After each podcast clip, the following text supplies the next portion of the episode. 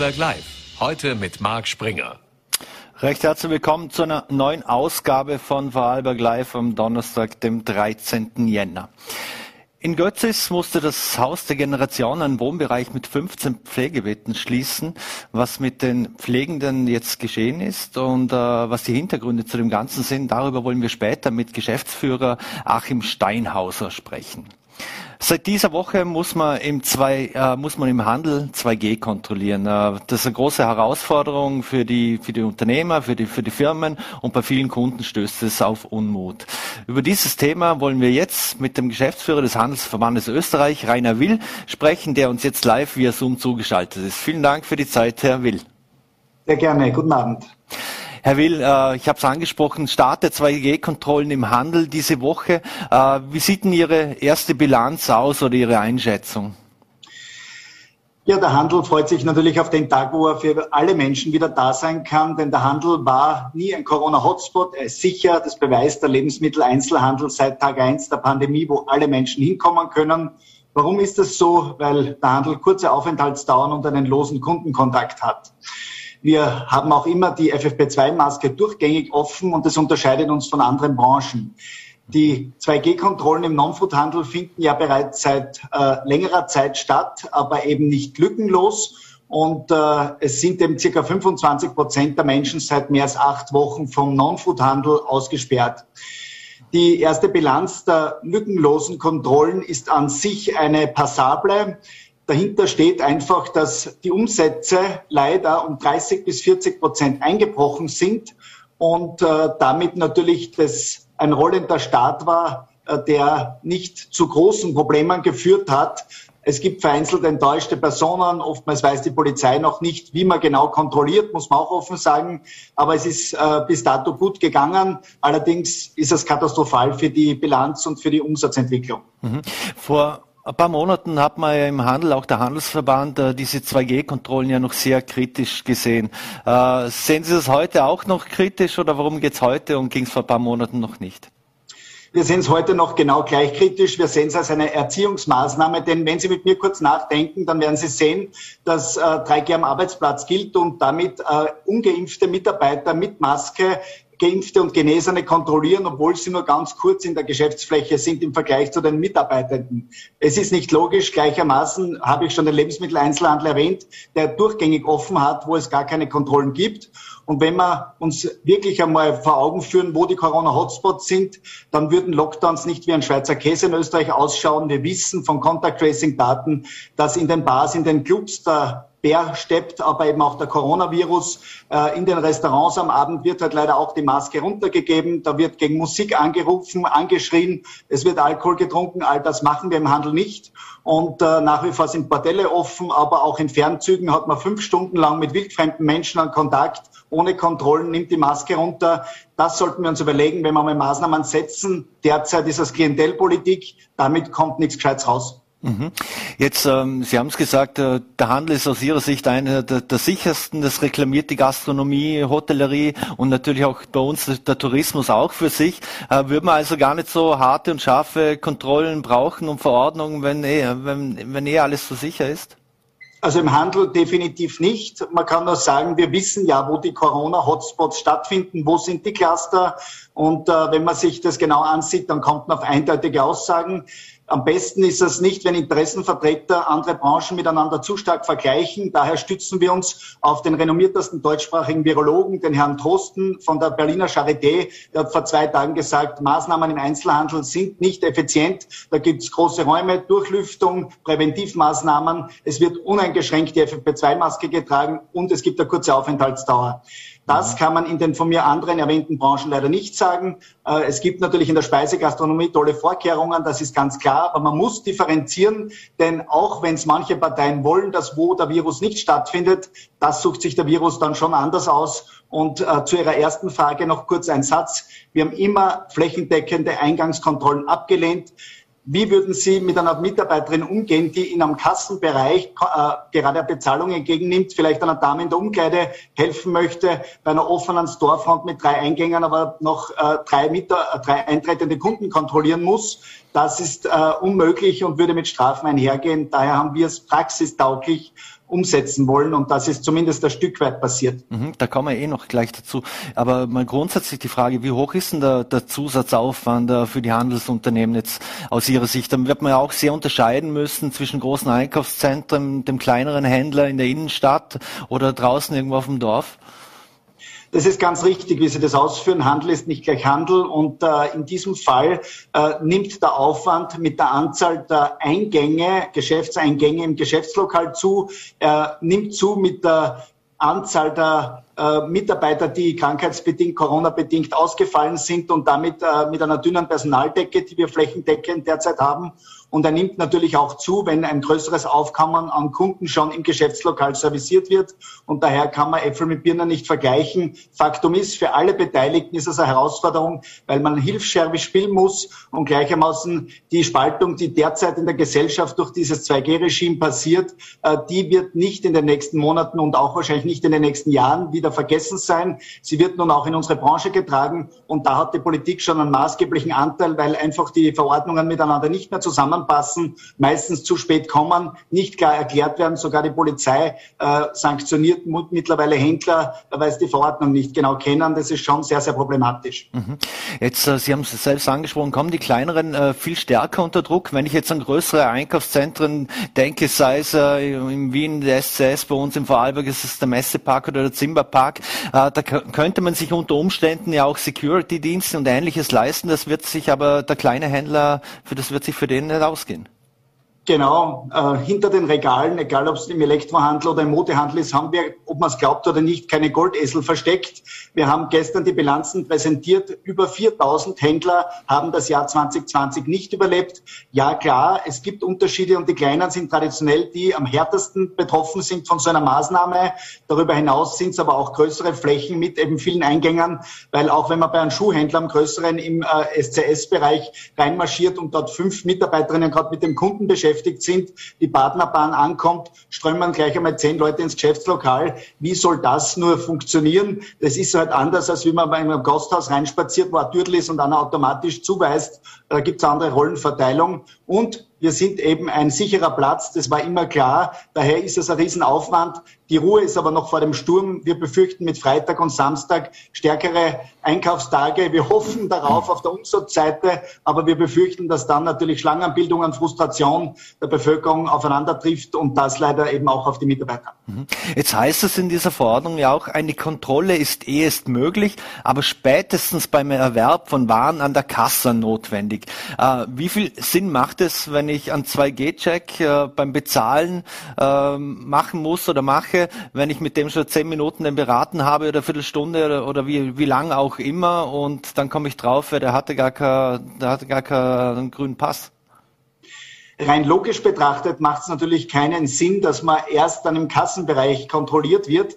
In der faktischen Betrachtung ist es einfach so, dass es sehr kurze Aufenthaltsdauern sind und die Charakteristik im Handel jenes, dass die Mehrheit nur gustiert, vielleicht Sekunden das Geschäftslokal betritt und dann sofort wieder geht, weil man gar nicht in eine Geschäftsbeziehung eintreten möchte.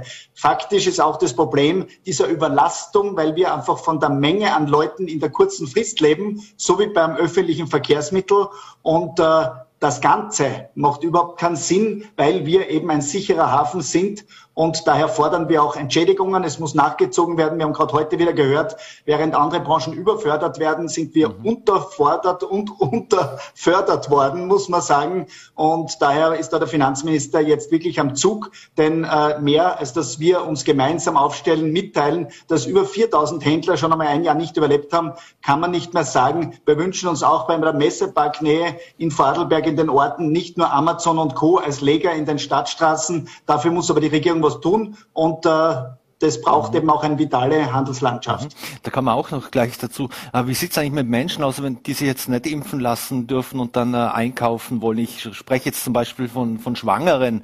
Ähm, was hat da, was ist da aus dem Ministerium an Sie herangetragen worden? Wie gehen Sie damit um? Es geht uns da ähnlich wie mit der Gastronomie natürlich mit der 2G-Regel. Es ist jetzt wichtig, dass die Mitarbeiter innerhalb von kürzester Zeit nicht nur eben Impfnachweise auch von fremdsprachigen ähm, Kundinnen und Kunden interpretieren können, sondern eben auch Genesungsbescheide und eben Beausnahmungsbescheide, behördliche damit geht natürlich eine Komplexität und auch ein Konfliktpotenzial einher. Und äh, ich kann Ihnen nur sagen, dass äh, die Bevölkerung äußerst äh, angespannt ist. Es gibt die Volksdepression, die wir jetzt auch erleben. Es erreichen die Händler unzählige E-Mails, wo man eben den Bock zum Gärtner macht und gleichzeitig die Händler dafür verantwortlich macht, dass man diese nicht klar durchdachte Regulierung zulässt. Allerdings wird immer übersehen, dass pro, Vertret, äh, pro Übertretung, also pro Kunde oder 2G-Nachweis dann nicht korrekt äh, überprüft wird, 3600 Euro ins Haus stehen. Und wenn Sie mit mir rechnen, sind es bei zehn Kunden schon einmal 36.000 Euro. Das kann man niemals verdienen. Und daher würde sich noch einmal das Händlersterben befeuern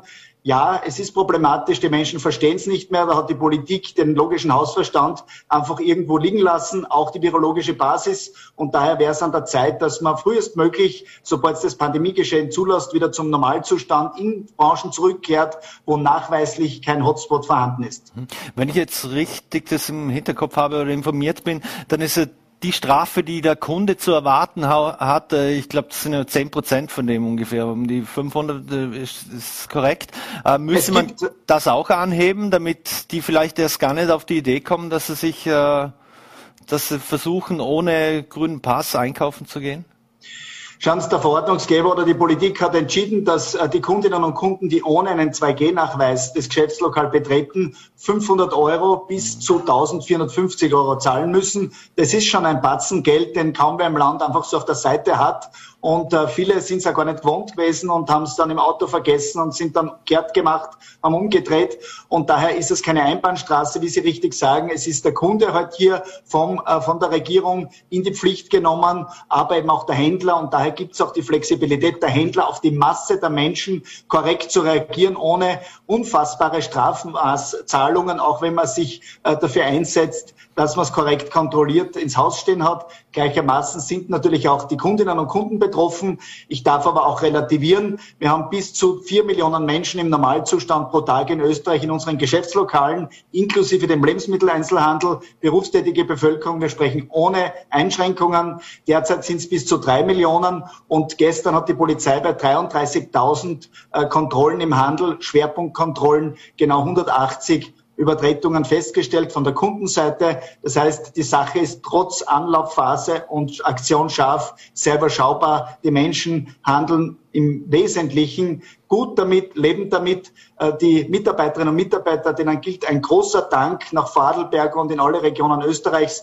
Die nehmen das in Kauf, versuchen das unaufgeregt abzuwickeln. Daher rufe ich auch all jene, die verständlicherweise genervt sind, die frustriert sind, die deprimiert sind, die uns schreiben auf, wir können es nicht ändern. Wir verlieren schon so viele Geschäftslokale. Bitte dann an jene richten, die Sie selber gewählt haben. Und das ist nicht der Handel, sondern die Bundesregierung. Mhm. Sollte der Handel, wenn man beim Verkauf eigentlich auch diese Nachweise scannen? Wie sehen Sie das? Können das überhaupt alle, damit man, damit auch die Unternehmerinnen eigentlich äh, 100% safe sind im Fall, dass da irgendein Vorwurf kommen würde? Dem Grunde nach haben auch kleine Händler Filialhandy und da kann man die Green Check App downloaden oder über die Webseite quasi diesen Nachweis mit dem QR-Code scannen. Aber es gibt natürlich dann auch andere Herausforderungen und die bedauern wir natürlich auch sehr, weil an die hat die Regierung weniger gedacht.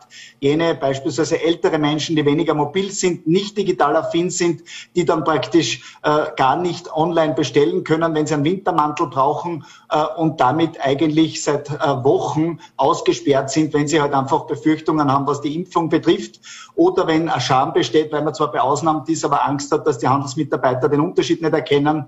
Und äh, daher ist es natürlich problematisch. In Bayern wurden beispielsweise Modewaren als lebensnotwendige Güter anerkannt. Äh, das ist bei uns nicht der Fall. Es ist einfach herausfordernd und äh, ich kann nur aufrufen, dass alle mit Umsicht umgehen. Wir sind ein Land, wir sind ein Volk, wir sollten wieder zueinander finden, gerade jetzt. Und es sollte sich die Stimmung nicht weiter aufheizen, denn so wie es derzeit der Fall ist, macht es auch schon sieben Jahre lang, war es noch nie der Fall. Daher muss die Bundesregierung dringend positiv Anreize setzen und diese Einheit forcieren. Ich würde mir auch von der Kirche klare Worte der Einheit wünschen. Da ist es noch ein bisschen ruhiger und viele Akteure sind da berufen, jetzt wirklich gute Schritte für Zuversicht zu setzen Auch im Handel ist Konsumpsychologie, aber alle Menschen brauchen diese Zuversicht nach 22 Monaten Pandemie. Mhm. Ein Thema, das da im, im, Zuge dessen ja auch immer diskutiert wurde, ist äh, Bändchen oder Stempel, wenn man jetzt in Einkaufszentren ist oder Einkaufsstraßen. Jetzt ganz aktuell heute im Wahlberg zum Beispiel rausgekommen, in, in diversen Innenstädten will man mit so Service Points arbeiten, wo die Menschen dann entweder einen Stempel kriegen oder ein Bändchen, was, was auch immer. Wie sehen Sie das? Ergänzend beispielsweise Messepark oder eben in einem Shoppingcenter in Österreich kann das sinnvoll sein, äh, aber es ersetzt eben nicht die Kontrolle des Händlers. Warum? In einem Shoppingcenter müssen natürlich Mitarbeiterinnen und Mitarbeiter rein. Das, da gilt die 3G-Regel. Da gehen ja auch Ungeimpfte mit FFP2-Maske rein. Darüber hinaus ist es so, dass die lebensnotwendigen Güter vom Supermarkt von allen bezogen werden müssen mit FFP2-Maske. Daher kann es nur immer so Punkte geben, wo man dann beispielsweise sich einen Stempel abholt aber die Bevölkerung sieht es extrem heikel. Wir haben von vornherein gesagt, neben der Fälschungsgefahr äh, ist natürlich auch die Kennzeichnung von einem Gesundheitsstatus gerade bei einem Bändchen für Dritte äußerst problematisch und daher sehen wir das als nicht den richtigen Weg. Äh, Wenn es wo wirklich ein großes Aufkommen gibt, dann wenigstens diskret dann Stempel, aber wir halten nicht viel davon, denn wir halten schon alleine von dieser Spaltung durch diese Maßnahme nicht viel. Es muss andere Wege geben und wir jammern nicht nur, das möchte ich einmal festhalten, wir haben den Verfassungsgerichtshof eingeschalten, mehr kann man in einem Rechtsstaat nicht tun, mit 62 Händlern, auch vielen Vorarlberger Händlern und wir kommunizieren so wie mit Ihnen, mit den Medien, wir verhandeln mit der Politik, aber wir hatten die Wahl wir sperren euch zu oder ihr akzeptiert diese Art von Trennung und Kontrollen. Da ist uns natürlich nichts anderes übergeblieben und daher äh, ist das die Situation, die es derzeit zu bewältigen gilt. Also wenn ich es jetzt äh, richtig interpretiere, wurde Ihnen das Messer auf die Brust gesetzt sozusagen. Wenn man es so interpretieren möchte, die Auswahl war zwischen Pest und Cholera in einer Pandemie ein schwerer Vergleich, aber anders können wir nicht bezeichnen. Mhm.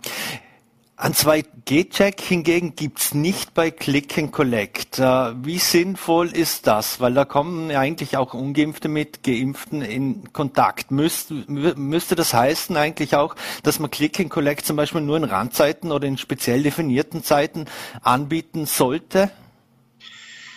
Es ist schon schwer genug und natürlich haben die Mitarbeiterinnen und Mitarbeiter dann eine zusätzliche Herausforderung, wenn es dann nur noch einen Stundenslot gibt. Und dem Grunde nach verstehe ich natürlich die Anmerkung, erstens einmal ist es für die Polizei schwierig, äh, es ist in der Nachweisführung für die Mitarbeiter schwierig äh, und es ist natürlich auch aus der Pandemie heraus rein von gesundheitsbehördlichen sicher was, was man sich genau anschauen muss. Der Gesundheitsminister hat so entschieden, es wird Gründe geben, aber es ist die Situation, wie sie ist, auch zweiseitig Unternehmen unternehmensbezogene Geschäfte sind natürlich äh, beausnahmt mit ähm, entsprechendem Nachweis 3G, so wie am Arbeitsplatz, damit ein Maurer beim Baumarkt für die Arbeit erforderliche Materialien kaufen kann wie gesagt, auch die Mitarbeiter stehen vielleicht zehn Stunden lang ungeimpft mit FFP2-Maske im Geschäftslokal, aber im eigenen Geschäft dürfen sie nicht einkaufen. Wer mir das erklären kann, dass das sinnvoll ist, wenn der Handel unter einem Prozent der Fälle hat, äh, laut Contact Tracing in, und der AGES-Zahl 0,1 Prozent, der darf gerne in jeder Hinsicht mir Argumente liefern, es, ist, gibt nur kaum welche. Mhm. Für die Mitarbeiter ist es sehr herausfordernd, weil manche, die sind ja gar nicht äh, erfreut, wenn man sie nach dem 2G-Nachweis äh, fragt. Gibt es eigentlich Unterstützung vom Staat, äh, ich, ich sag's mal Tutorials oder ähnliches, wie Mitarbeiter mit so unbelehrbarem vielleicht auch umgehen können und müssen, weil die sind ja keine Psychologen und keine Mediatoren? Ja, mittlerweile müssen wir es alle sein, weil mich erreichen jeden Tag tausende E-Mails äh, mit alten Verordnungen, wo man klarstellen möchte, dass kurzfristige äh, Bedarfswaren breiter zu definieren sind wie Supermarktartikel. Da ist aber das Gesetz außer Kraft gesetzt worden von der Politik, auch in die Richtung gesprochen, weil es Tausende sind, die glauben, dass sie dann weggefunden haben. Und äh, was die andere Situation betrifft, wir haben mit dem Innenministerium dann äh, einen runden Tisch absolviert und mit dem Bundeskriminalamt. Äh, wir haben ein Video erhalten, sechs Stunden dann, bevor das Ganze in Kraft getreten ist. Da war die Verordnung noch nicht einmal da. Äh, und ja, ein Video ist nett, nur die Leute müssen sich um Millionen Kunden kümmern und äh, Psychologiestudium dauert dauert länger. Es ist schon eine riesige Herausforderung, wo die Mitarbeiter vier bis sechs Hände bräuchten. Und äh, Jetzt sagen noch manche, warum lasst ihr uns das, äh, lasst ihr das zu? Wir könnten noch auf die Straße gehen. Das machen schon viele Menschen. Wir hoffen und appellieren noch immer an den Hausverstand, ans wissenschaftliche Fundament, dass abseits der Klientelpolitik unsere Lockdowns und unsere Maßnahmen nicht wie Schweizer Käse ausschauen. Mhm. Jetzt der Wiener Gesundheitsstadtrat Peter Hacker, der, der setzt sich ja oder fordert der 2G am Arbeitsplatz. Ähm, jetzt wissen wir, am 1.2. soll die Impfpflicht äh, eintreten. 2G am Arbeitsplatz. Äh, wie schätzen Sie das ein? Schauen Sie, das ist die absolute Ultima Ratio, die aus unserer Sicht nicht akzeptabel ist, weil es sind gesunde Menschen, die mit einem PCR-Test auch das nachweisen können und halt äh, es ist nicht verhältnismäßig in einem Rechtsstaat, dass man damit den Job verliert. Da muss man dann schon einmal äh, irgendwo die Relationen sehen, auch wenn jeder das schwarz oder weiß sieht. Äh, da geht es um Existenz nach im Privaten. Es reicht schon, dass wir als Händler schon 4000 Händler verloren haben. Aber wenn man das macht, dann würde man im, im nächsten Schritt sofort einmal eine Versorgungskrise riskieren, weil alleine wir sind einer der größten Arbeitgeber des Landes. Wie soll man, obwohl wir die höchste Durchimpfungsquote haben durch das betriebliche Impfen, dann noch die Geschäftslokale offen halten können? Wie soll man ihnen dann den Bevölkerung äh, die Lebensmittel geben? Das ist undurchdacht und es ist nicht verhältnismäßig und daher bei aller, bei aller äh, Differenzierung in der Bevölkerung und glauben Sie mal, wir verlieren Milliarden äh, und Millionen pro Woche, äh, ist trotzdem so eine Maßnahme nicht in Ordnung und noch dazu in dieser Situation. Mhm. Wie sehen Sie grundsätzlich die, die Impfpflicht? Äh, kommt sie zu schnell? Schauen ich sage Ihnen eines, der Handelsverband als freie und überparteiliche Interessenvertretung hat bereits im Juni im Juni diesen letzten Jahres äh, Impfgutscheine empfohlen, 50 Euro, weil wir eine Umfrage gemacht haben und Impfskeptiker, jeder Dritte wäre bereit gewesen, das zu machen, weil man einfach gewisse Akteure damit ansprechen hätten können. Warum 50 Euro? Wenn wir gewusst haben, es wird Auffrischungsimpfungen brauchen und darüber hinaus wäre es ein Win-Win für die Wirtschaft, für Betriebsstätten in Österreich. Es wurde herumdeletiert, dann hat man wieder gehört, man tritt dem näher vor, Wein vor Weihnachten jetzt um Silvester. Das ist halt typisch österreichisch. Man nähert sich was, dann kommt es wieder nicht man redet zu Tode und es wäre so wichtig gewesen. Dann haben wir im Sommer, während die gesamte Politik auf Sommerpause war, mit Ausnahmen eine Impfkampagne gemacht, ohne einen öffentlichen Euro, mehrsprachig. Jetzt kommen immer mehr größere Organisationen, der Vertreter drauf, no, da braucht es eine Mehrsprachigkeit. Verzeihen Sie mir den Unmut, aber die Händlerschaft ist da wirklich genervt, dass jetzt dann wieder alte Ideen aufgebracht werden. Aber für positive Anreize ist es dennoch in dieser Zeit nie zu spät. Und daher sagen wir auch als freier Verband, der Pflichtmitgliedschaften, egal ob es bei Kammern oder bei sonstigen Strukturen kritisch sieht, nein, es muss andere Wege geben, aber man hätte sie früher einschlagen müssen. Jetzt ist es natürlich eine Ultima Ratio, bevor uns die gesamte äh, Pandemie um die Ohren fliegt. Mhm. Der Handel ist natürlich sehr breit gefächert. Sie haben es gesagt, mehr als 4000 äh, Unternehmer und Unternehmerinnen haben es im letzten Jahr nicht geschafft, Umsatzeinbrüche in Milliardenhöhe. Äh, welche Branchen im, im Handelssegment waren da besonders stark betroffen? Wenn es einen Verlierer in der Pandemie gibt, dann war es definitiv der Bekleidungs- und der Modehandel, denn der war direkt natürlich von den Lockdowns wie der gesamte Non-Food-Handel betroffen. Aber es sind natürlich auch alle Anlässe weggefallen und daher braucht man kein Brautkleid, wenn es keine Hochzeit gibt, man braucht keinen Anzug, wenn es keine Business-Termine gibt. Und die Branche hat am meisten verloren, bis zu 25 Prozent nach Unternehmern in einer Befragung. Also eine katastrophale Geschäftsentwicklung. Und äh, heute wurde auch bekannt, dass von der Regierung genau diese Branche trotz unserer mehrfachen Hinweise unterfördert wurde, äh, während andere Branchen überfördert wurden. Und da muss man wirklich einmal den Tag der Wahrheit walten lassen, dass man hier nicht alles richtig gemacht hat, dass man dringend nachschärfen muss. Da hat es gestern auch eine große Pressekonferenz des österreichischen Handels gegeben, wo viele Letztentscheider großer, aber auch kleiner Firmen, beschäftigungsintensiver Händler mitgeteilt haben, dass sie noch kaum bis keine Förderungen erhalten haben, Millionen Verluste hinnehmen. Da kann ich Ihnen auch sagen, der Handel will für alle da sein. Dieses 2G-Schema beweist jeden Tag, dass es nicht funktioniert, weil es nicht erforderlich ist und der Lebensmittelhandel beweist das Gegenteil. Es ist möglich. Wir sind sicher. Wir brauchen Hilfen, die helfen. Und äh, sonst haben wir ein Financial Long Covid äh, in Bezug auf alle Arbeitsplätze. Da sind Deckel von 80.000 Euro sinnfrei, wenn man Millionen pro Woche verliert. Und es braucht auch äh, Wachstum, das einbezogen wird. Jedes Kind versteht bei Mathematik, wenn man eine Filiale hat 2019, jetzt drei, dass man die dreifachen Kosten hat und man kann 60 Prozent Umsatz verlieren. Man bekommt bei der Regierung keinen Ausfallsbonus. Inakzeptabel. Da muss man leider jetzt schon so klar sprechen, weil offenbar kommen die freundlichen Worte nicht an und daher haben das die Händler gestern getan und auch mir mitgeteilt. Wir als freie Verband, äh, wir als freie Vertretung müssen das machen, denn sonst sind alle zu sehr parteiisch involviert und damit spricht da keiner aus, was alle denken. Mhm. Jetzt im Jahr 2022 werden ja auch zahlreiche Stundungen und Bürgschaften etc. auslaufen. Was ist äh, da Ihre Prognose? Wird das nochmals eine noch härtere Zeit jetzt dann äh, für viele Handelsunternehmen im Land werden? Und äh, was erwarten Sie sich da auch vom neuen Finanzminister?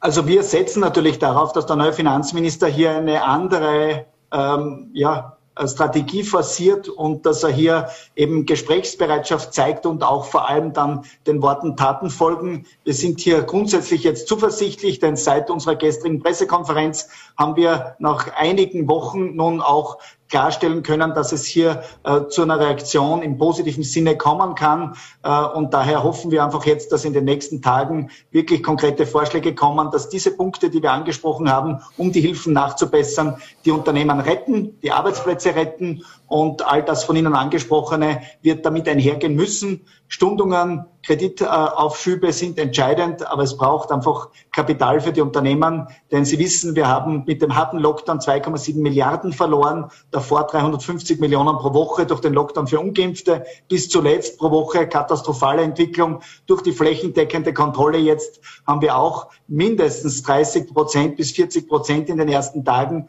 äh, verloren von einem normalen Einkaufstag und daher ist hier wirklich die Regierung gefordert, äh, aktiv zu werden.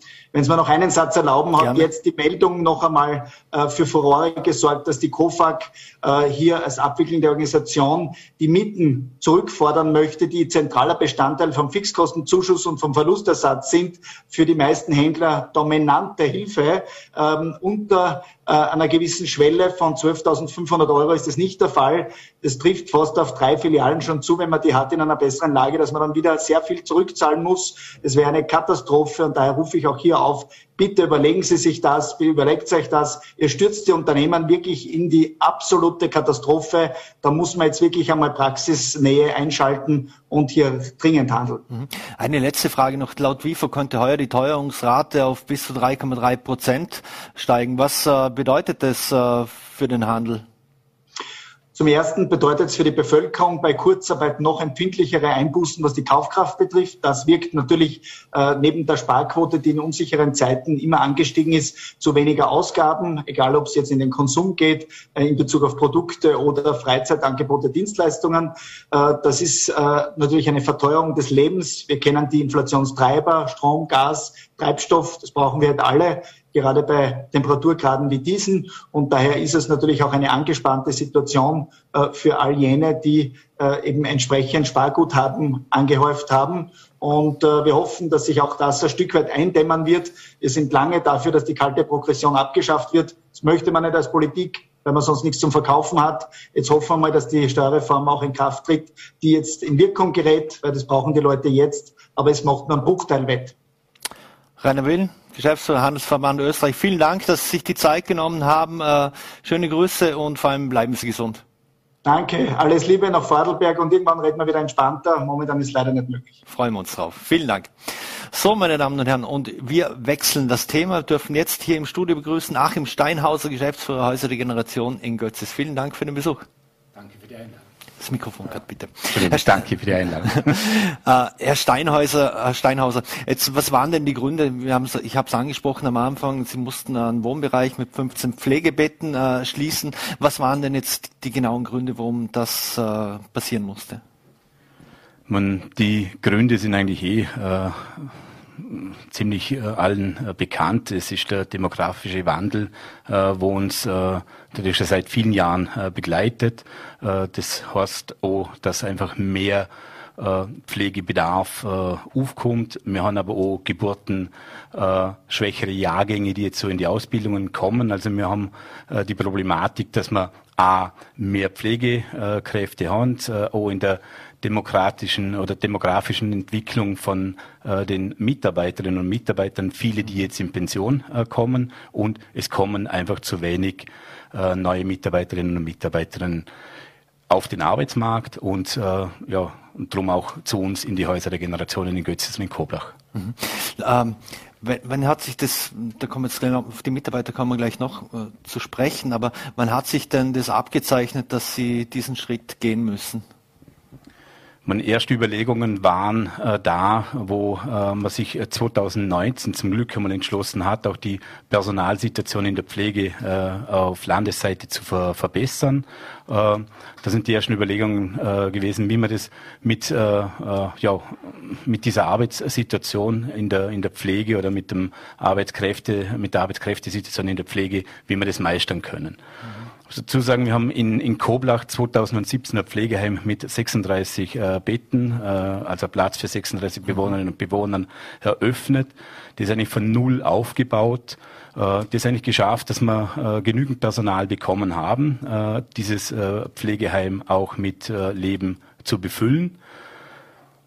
Und dann kam es wie in vielen Branchen, dann kam Corona, äh, die Belastungen in der Pflege äh, nahmen zu, äh, natürlich auch die Berichterstattung, wie man ja auch immer wieder mitbekommt, äh, über den Beruf Pflege, von dem ich immer noch äh, der Überzeugung bin, dass es einer der schönsten Berufe ist, den man äh, ergreifen kann. Und ich kann aus Erfahrung berichten, weil ich selber von der Grundausbildung diplomierter Gesunden- und Krankenpfleger bin. Aber ja, äh, die äh, Aussichten, was einen jungen Menschen äh, erwartet, wenn er in die Pflege geht, ist aus den Medienberichten jetzt nicht gerade so rosig. Mhm. Was sind die großen Herausforderungen für die Pflegekräfte in Ihrem Betrieb im Haus der Generationen? Ähm, mit was für Menschen arbeitet man? Was muss man mit denen machen? Weil da gibt es so unterschiedliche Abstufungen, nehme ich mal an. Genau, wir haben da eine recht eine, breite ja, Masse an, an, an Erkrankungen, wo wir, wo wir in den Häusern haben. Äh, ein, ein Großteil, weit über 80 Prozent, äh, sind einfach demenzielle Erkrankungen, die natürlich die letzten Jahre äh, zugenommen haben begleitend aber auch mit äh, psychischen äh, Erkrankungen. Aber auch die Suchterkrankungen äh, nehmen zu und damit auch ab und an einmal so unkontrollierte äh, Aggressionspotenziale auch von, äh, äh, von den Bewohnerinnen und Bewohnern. Und mhm. äh, das sind auch belastende Situationen in der Pflege und äh, das muss man halt in so einem 24 Stunden, sieben Tage äh, die Woche Betrieb dann auch aushalten. Mhm. Ist es das Spannungsfeld zwischen psychischer und physischer Belastung, das äh, besonders herausfordernd für Ihre Mitarbeiter ist? Genau, also äh, vor allem äh, so diese äh, psychische Belastung immer wieder mit diesen äh, herausfordernden Situationen umzugehen. Ich möchte nicht einmal so sagen, dass es die, die körperliche Belastung ist. Natürlich, Sie äh, stehen jetzt auch äh, zehn Stunden äh, Dienste und und und, aber so diese äh, psychische Belastung, das ist ja das, wo am meisten, äh, am meisten da ist. Das ist das Feedback, das Sie bekommen von den von Ihren Mitarbeiterinnen? Genau, ja. Mhm. Jetzt, äh, ich habe es angesprochen, es, es hat sich gehandelt um einen Wohnbereich mit 15 Pflegebetten. Waren die alle belegt oder wie viele Betten waren dort belegt und was ist mit den Menschen passiert? Also der Wohnbereich ist jetzt immer noch belegt. Also diese Ankündigung äh, greift bei uns jetzt mit äh, 1. Äh, Februar, mhm. äh, weil wir natürlich auch äh, eine äh, Vorlaufzeit benötigen, um eben diese 15 äh, Personen bei uns äh, hausintern zu äh, verlegen. Und äh, darum kann ich jetzt so sagen, äh, natürlich geplant äh, haben wir das jetzt eigentlich seit äh, November, dass wir einfach Betten nicht mehr äh, belegt haben. Äh, das war auch geschuldet, dass wir auf äh, gewissen Wohnbereichen einfach eine angespannte Personalsituation hatten und äh, schlussendlich haben wir uns dazu durchgerungen, dass es äh, nicht viel Sinn macht, in jedem Wohnbereich ein oder zwei Zimmer zu sperren, sondern dass man einen Wohnbereich äh, jetzt schließen und damit das Personal zur Verfügung stellen und das auf die äh, verbleibenden drei Wohnbereiche verteilen. Und da auch die Arbeitssituation für die Mitarbeiterinnen und Mitarbeiter verbessern, aber natürlich auch die Betreuungs- und Pflegesituation für unsere Bewohnerinnen und Bewohner. Mhm. Wie viele äh, Menschen muss eine Mitarbeiterin oder ein Mitarbeiter bei Ihnen äh, betreuen? Ja, also es ist so, dass wir, ähm, wir unterteilen es so ein bisschen in äh, so, so Tageszeiten. Also es sind mit dem neuen Personalschlüssel, äh, wo wir den ab Februar äh, zur, zur, Verfügung stellen, äh, wollen wir äh, so 35 Stunden Pflege äh, im Tag äh, unseren 18 Bewohnern in einem Wohnbereich zur Verfügung stellen. Das heißt, am Vormittag sind vier Pflegekräfte für 18 Bewohnerinnen und Bewohnern zuständig. Das teilt sich dann am Nachmittag auf mit, dass wir nur noch zu dritt sind und zu der Randzeit am Abend dann äh, zu zweit. Mhm. Ist es grundsätzlich Armutszeugnis für die Sozialpolitik des Landes Vorarlberg, dass äh, ein Land, das so reich ist, ähm, dass es in der Pflege offensichtlich viele Defizite gibt, äh, dass äh, Menschen überbelastet sind, dass man Bereiche schließen muss. Ähm, wie sehen Sie das? Also ich glaube nicht, dass es ein Armutszeugnis der Sozialpolitik des Landes Vorarlberg ist, weil äh, uns ist äh, sehr wohl bekannt, dass äh, viele Bundesländer von Österreich eigentlich recht neidisch auf, auf die Situation in Vorarlberg äh, schauen. Nichtsdestotrotz wissen wir aber, dass der alte Personalschlüssel einfach zu wenig ist, um die Qualität äh, aufrechtzuerhalten, die einfach unsere ältere Bevölkerungsgruppe verdient hat. Mhm. Gibt es aber genug, die den Pflegeberuf äh, erlernen wollen, die auch, die auch dran sind, damit man im Prinzip diese Lücken jetzt dann irgendwann schließen wollen? Oder gibt es äh, einfach zu wenig, ich sage jetzt mal, Nachwuchs und Talente, die in, in diesem Bereich wechseln wollen, aus den verschiedensten Gründen, weil es entweder psychisch anstrengend ist oder, oder liegt es am Geld? Es werden, es sind äh, mehrere, mehrere Bereiche. Der einen äh, Bereich haben wir jetzt eben mit der, mit der neuen Personaleinsatzplanung äh, einmal in Angriff genommen. Der zweite ist natürlich äh, Bezahlung. Wer verdient nicht gern mehr, äh, mehr Geld äh, für, für die Leistung, die er, die er äh, leistet? Und ja, das ist ganz klar. Bei der Ausbildung ja, da diskutiert man auch schon seit Jahren, ob man in der Ausbildungsstruktur etwas äh, verändern soll. Äh, wir haben jetzt gerade vorher eine Sitzung äh, gehabt, wo von der GÖK so diese Personalprognose wieder erstellt wurde. In manchen Bereichen bilden wir genug aus, was eigentlich der Bedarf ist. Und in anderen Bereichen, wie zum Beispiel bei den Diplomkräften, haben wir einfach zu wenig. Und da kommt einfach zu wenig nach, was eigentlich den Beruf verlässt. Müssen die zu lang in die Ausbildung? Müssen die zu speziell? Äh, oder was ist das Problem direkt?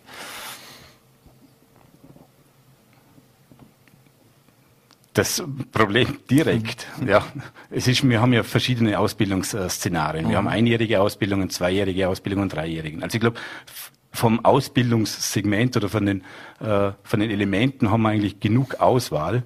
Äh, an was es liegt. Es wird die Mischung, wie Sie es vorher angesprochen haben, es wird wahrscheinlich an der Bezahlung, an den Dienstzeiten. Wir haben natürlich nicht die äh, äh, beliebtesten Dienstzeiten. Wir haben Wochenende, wir haben Nachtdienst, wir haben zehn Stunden, wir haben geteilte Dienste. Also es ist äh, nicht so, dass das immer so äh, äh ja, die idealsten familienfreundlichen äh, der, ja, Berufszeiten sind. Äh, wir sind natürlich als, als Arbeitgeber, äh, und das sind alle Arbeitgeber bemüht, natürlich familienfreundlich so mhm. so gut es geht äh, äh, zu agieren. Aber ja, wir müssen ja trotzdem 24 Stunden, sieben Tage die Woche für die Bewohnerinnen und Bewohner da sein. Mhm. Wie lange wartet man bei Ihnen grundsätzlich, bis man einen Platz kriegt, äh, ein Bett? Zurzeit leider Gottes ein bisschen länger. Äh, es ist äh, bis November, Oktober, äh, können wir sagen, dass man oh, zwischen drei, vier Wochen, je nachdem, weil oft einmal ist es so, dass wenn in der Akutphase, wenn wenn eine Verlegung oder nach einem Krankenhausaufenthalt äh, benötige ich relativ schnell äh, ein Bett. Und oft ist es so, dass man dann auch nachher die Überlegung hat, äh, 24-Stunden-Betreuung zu Hause im ambulanten Bereich und äh, dann ist oft einmal ein ein Pflegeheimbett nicht einmal mehr so, so dringend nötig. Mhm. Jetzt wissen wir, im privaten Bereich greift man oft auf Kräfte aus dem Osten, Osten zu. Wäre das so eine Möglichkeit, äh, dass man sich ja außerhalb des Landes äh, orientieren muss oder, oder schauen muss, ob man dort rekrutieren kann? Oder ist es einfach überall das gleiche Problem? Ich meine, wenn man, wenn man immer von der Globalisierung äh, redet, ich glaube, es ist dann ein, eine Verschiebung der, der Problematik. Denn haben halt den, die äh, rumänischen äh, äh, älteren Bevölkerungsgruppen das Problem, dass halt die Pflegekräfte dort fehlen. Also ich glaube, dass man da schon ähm, an unserem Ausbildungssystem äh, äh, sicher was, was ändern müssen und, und, und können. Und da sind Spezialisten dran und das schon seit vielen Jahren. Und ich hoffe, dass wir da endlich einmal ja, zu, zu einem guten Schluss kommen. Mhm. Sind Pflegende oder Zupflegende bei Ihnen beziehungsweise Ihren Angehörigen, äh, insofern es welche gibt, äh, aktuell etwas verunsichert äh, aufgrund der Situation, die bei Ihnen herrscht? Ja, nach dem gestrigen Medienbericht und äh, Zeitungsbericht natürlich kommen Anrufe, ob das jetzt äh, unsere betreuten Wohngemeinschaften, die betreute Wohnung, Tagesbetreuung, ob das die, die anderen Angebote äh, der Häuser der Generationen auch betrifft. Und da kann ich sagen, das äh, ist nicht der Fall. Äh, und äh, wie gesagt, wir haben jetzt für alle 15 Bewohnerinnen und Bewohner bei uns intern eine Lösung, mhm. eine Lösung jetzt, gefunden. Mhm. Jetzt haben wir aktuell eine Omikron-Welle. Muss davon ausgehen, dass viele Menschen sich infizieren. Äh, auch bei Ihnen. Wie, wie haben Sie sich auf das vorbereitet oder bereiten Sie sich vor, dass Sie Ausfälle könnten Sie kompensieren? Ab welcher Zahl wird es kritisch für Sie?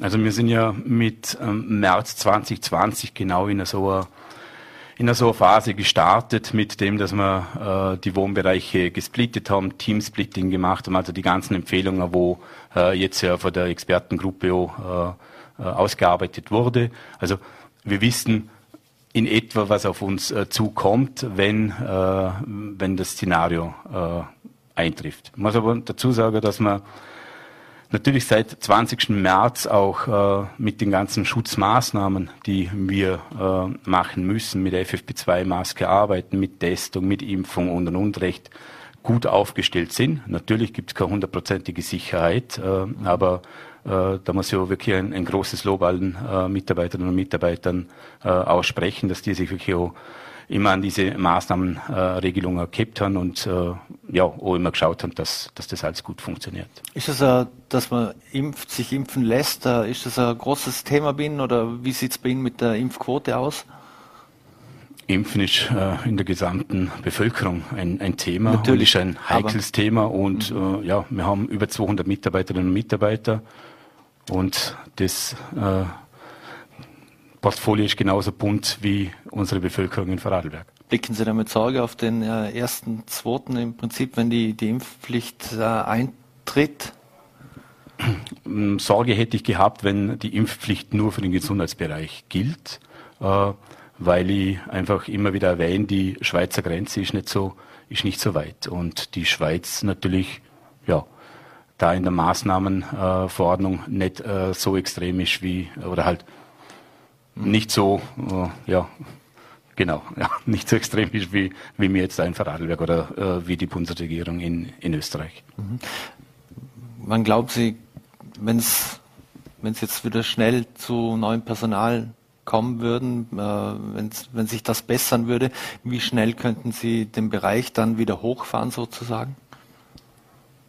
Also wie gesagt, in äh, Koblach ist uns, ist uns das innerhalb knapp zwei, zweieinhalb Jahren gelungen, äh, ein 36 Betten äh, Pflegeheim äh, zu, ja, zu aktivieren. Und äh, in Götzis sind es jetzt nur unter Anführungszeichen 15 äh, Leerstände. Mhm. Zimmer. Ja, wenn das Personal da ist, äh, geht es relativ schnell. Also das ist mhm. äh, nicht das Problem, oder? weil äh, eine Warteliste, das haben wir gestern auch gehört von der Landesrätin Wiesflecker, das haben wir. Wir haben mhm. einfach 200 äh, Menschen, die einfach auf einen, auf einen Heimplatz warten. Mhm. Achim Steinhauser, vielen Dank für den Besuch. Wir wünschen Ihnen alles Gute und äh, auch natürlich allen, die dort arbeiten und leben. Vielen Dank für den Besuch bei Vielen Dank, danke. So, meine Damen und Herren, und das war's schon wieder mit Vorarlberg Live. Wir danken Ihnen fürs Einschalten, würden uns freuen, wenn Sie morgen wieder 17 Uhr vor NRT, Voller T oder Ländle TV einschalten. Wünschen Ihnen einen schönen guten Abend und vor allem bleiben Sie gesund.